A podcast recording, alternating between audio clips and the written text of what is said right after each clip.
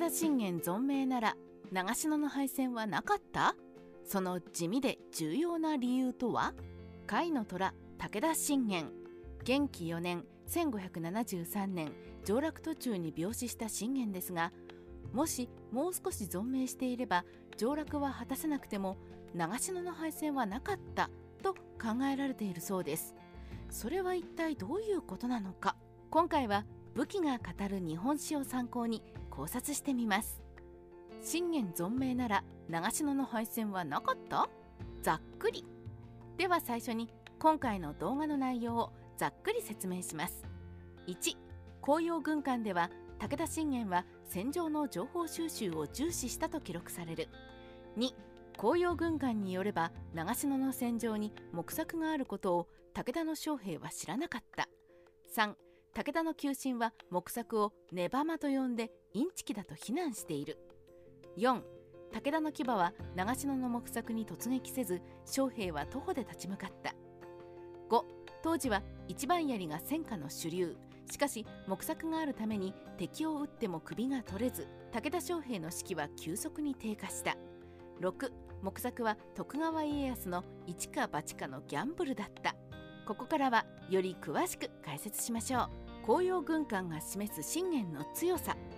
武田家の歴史を語る上での資料に紅葉軍艦があります。内容としては武田勝頼時代になって冷遇された信玄の旧家臣団の戦場での自慢話ですがこの中には信玄の強さのゆえんとどうして武田軍が長篠で敗れたのかその敗因が書かれているというのです。では紅葉軍艦より信玄の強さについて言及した部分を抜き出します。総じて信玄公は合戦の前には戦場となる土地の絵図を前に各侍大将の担当区域や地形が険しいエリアを武将たちと確認していた。小荷田隊に至るまでその確認は周知徹底したものだった。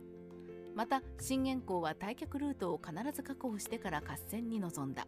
例えば遠征先の戦場で敵情を包囲して敵の援軍が出現したのでやむなく包囲を解いて退却するなど無駄なことが起きないように根回しと地ならしをしたものだ。信玄の強さは基本を守ることだった。紅葉軍艦の記述を読むと信玄が合戦の基本を守る人だったことがわかります。戦場の地形を部下と入念に確認し退却の時を考えて逃げるルートを確保しておく。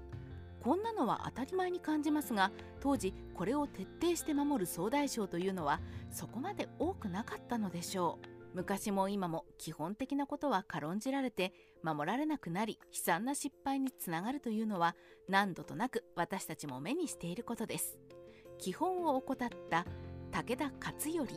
さて紅葉軍艦によれば長篠の敗戦はそんな基本事項が守られなかったために起きた。とされています。その部分の説明を読んでみましょう。過ぎた長篠の合戦では敵が柵を設置していることをこちらは知らなかった。敵は碁におけるネバマ石隠しをして勝ったのだ。我々は頑丈な三重の柵があることを見落としていた。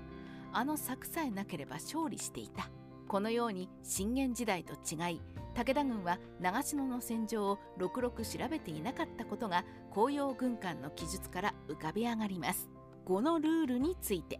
ここで5のルールについて少し解説しますと5では相手の碁石の四方を囲むとその石を取ることができます。これを上げ浜といい5家碁石入れの蓋の上に置いておきます。取った石は碁が終了すると敵の陣地に置き目の数を減らすことに使用できます。5は石で囲ったエリアの目を競いより多くの目を獲得した人が勝つ陣取りゲームですが上げ浜の石はちゃんと相手に見えるように置いておく必要があります。ネバマはそれを相手に隠して見せないようにする方法でルール違反なのです。つまり紅葉軍艦の中で武田の求心たちは徳川と織田はズルして勝った。あんなのはインチキだと自己弁護していることになりますね。鉄砲以上の脅威だった木策長篠の合戦というと鉄砲の威力が取り沙汰されがちですが実際には木策も脅威でした。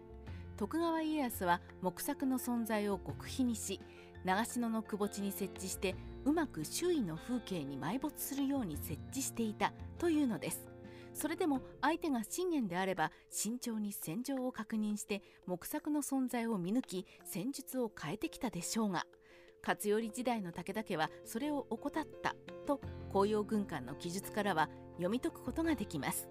武田騎馬軍団は木策に突撃していない。武田騎馬軍団のイメージから長篠の合戦では騎馬隊が次々と木策に突撃して鉄砲の一斉射撃に敗れたとされてきましたがこれは誤りであるようです。武田においての馬は機動力を生かす手段であり戦場に到着すると下馬して馬を従者に預け武者は徒歩で槍を片手に戦うのが主流になっていました。騎乗して合戦に参加する武将もいましたがそれは号令をかけて指揮する役割でありそのまま木策に突撃するわけではありませんでした。敵兵の首が取れず指揮を喪失する武田軍。